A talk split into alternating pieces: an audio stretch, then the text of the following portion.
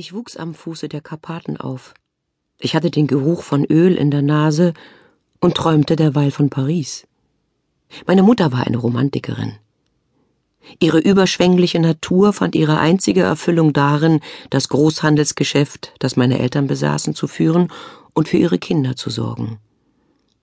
Wir lebten in Borisław, einer vom schweren Arbeitsleben geprägten Erdölstadt im östlichen Polen, und soweit ich weiß, ist meine Mutter nie über die Grenzen unseres Provinzkaffs hinausgekommen. Doch sie fand die Vorstellung völlig normal, dass ihre kecke kleine Tochter Binka eines Tages die französische Hauptstadt im Sturm erobern würde. Ich kam nach Paris. Und wie meine Mutter es vorhergesagt hatte, war es genau meine Stadt. Das war im Jahr 1948, und die Tore zur Welt hatten sich für mich gerade erst einen Spalt breit geöffnet. Ich war jung und verliebt. Ich war berauscht von der Atmosphäre. Ich konnte Luft holen, ganz ohne Angst.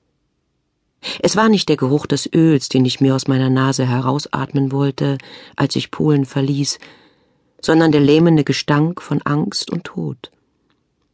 Doch selbst als ich voll Freude in einem Schwimmbad am Ufer der Seine ins Wasser eintauchte, gekleidet in die Sensation der Saison, den Bikini, hätte ich alles dafür gegeben, einfach nach Hause gehen zu können, zu Mama.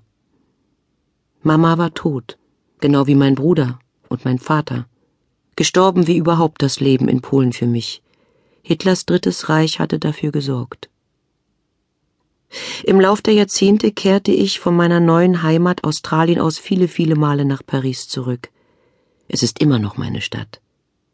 Wie merkwürdig mutet es an, wie surreal, dass nun beim Rückblick am Ende meines Lebens ausgerechnet Berlin und nicht Paris oder Sydney jene Stadt ist, der ich den Vorzug geben muss.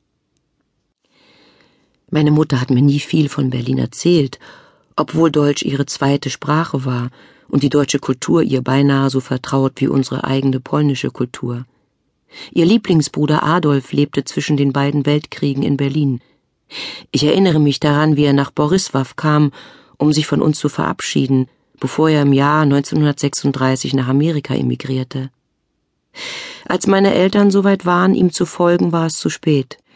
Unsere Familie blieb in Borisław, und was dann folgte, ist, wie man sagt, Geschichte. Meine Mutter, mein Vater und mein Bruder wurden von Hitlers Bestien ermordet.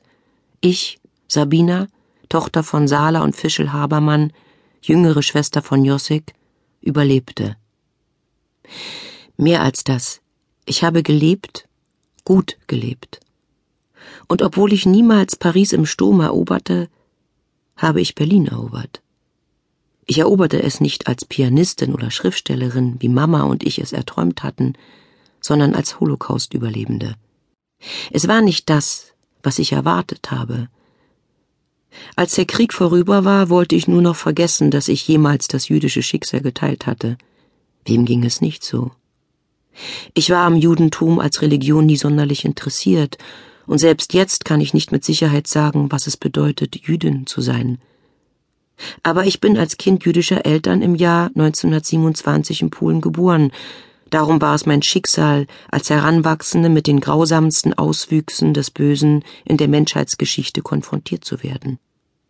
Und jetzt, da ich alt werde, verspüre ich das dringende Bedürfnis daran zu erinnern, welche Rolle meine Familie und ich in jenem Kapitel der Geschichte spielten. Erinnerung ist schmerzvoll, jedoch nicht so schmerzvoll wie das Vergessen und das Vergessenwerden. So kam es, dass ich am 10. Mai 2005 auf ein Podium trat, um zur Eröffnung des deutschen Denkmals für die ermordeten Juden Europas im Herzen Berlins zu sprechen. Nach langem Ringen hatten die Deutschen beschlossen, das Denkmal ein offenes und dauerhaftes Bekenntnis zu ihrer Scham und Schuld, einen Steinwurf entfernt von jener Stelle zu errichten, an der Hitlers Bunker einst stand. Neben dem weiten, sanft gewellten Feld aus steinernen Stelen gibt es ein Informationszentrum, das die Geschichte des Holocausts dokumentiert, darin auch unsere Geschichte, die Geschichte der Habermanns aus Borisław, zusammen mit den Geschichten von 14 weiteren Familien europäischer Juden. Mama, stell dir das vor. Deine kleine Binka sprach für die sechs Millionen jüdischer Opfer der Nazis und für all jene, die planmäßige Folter und Gemetzel überlebten.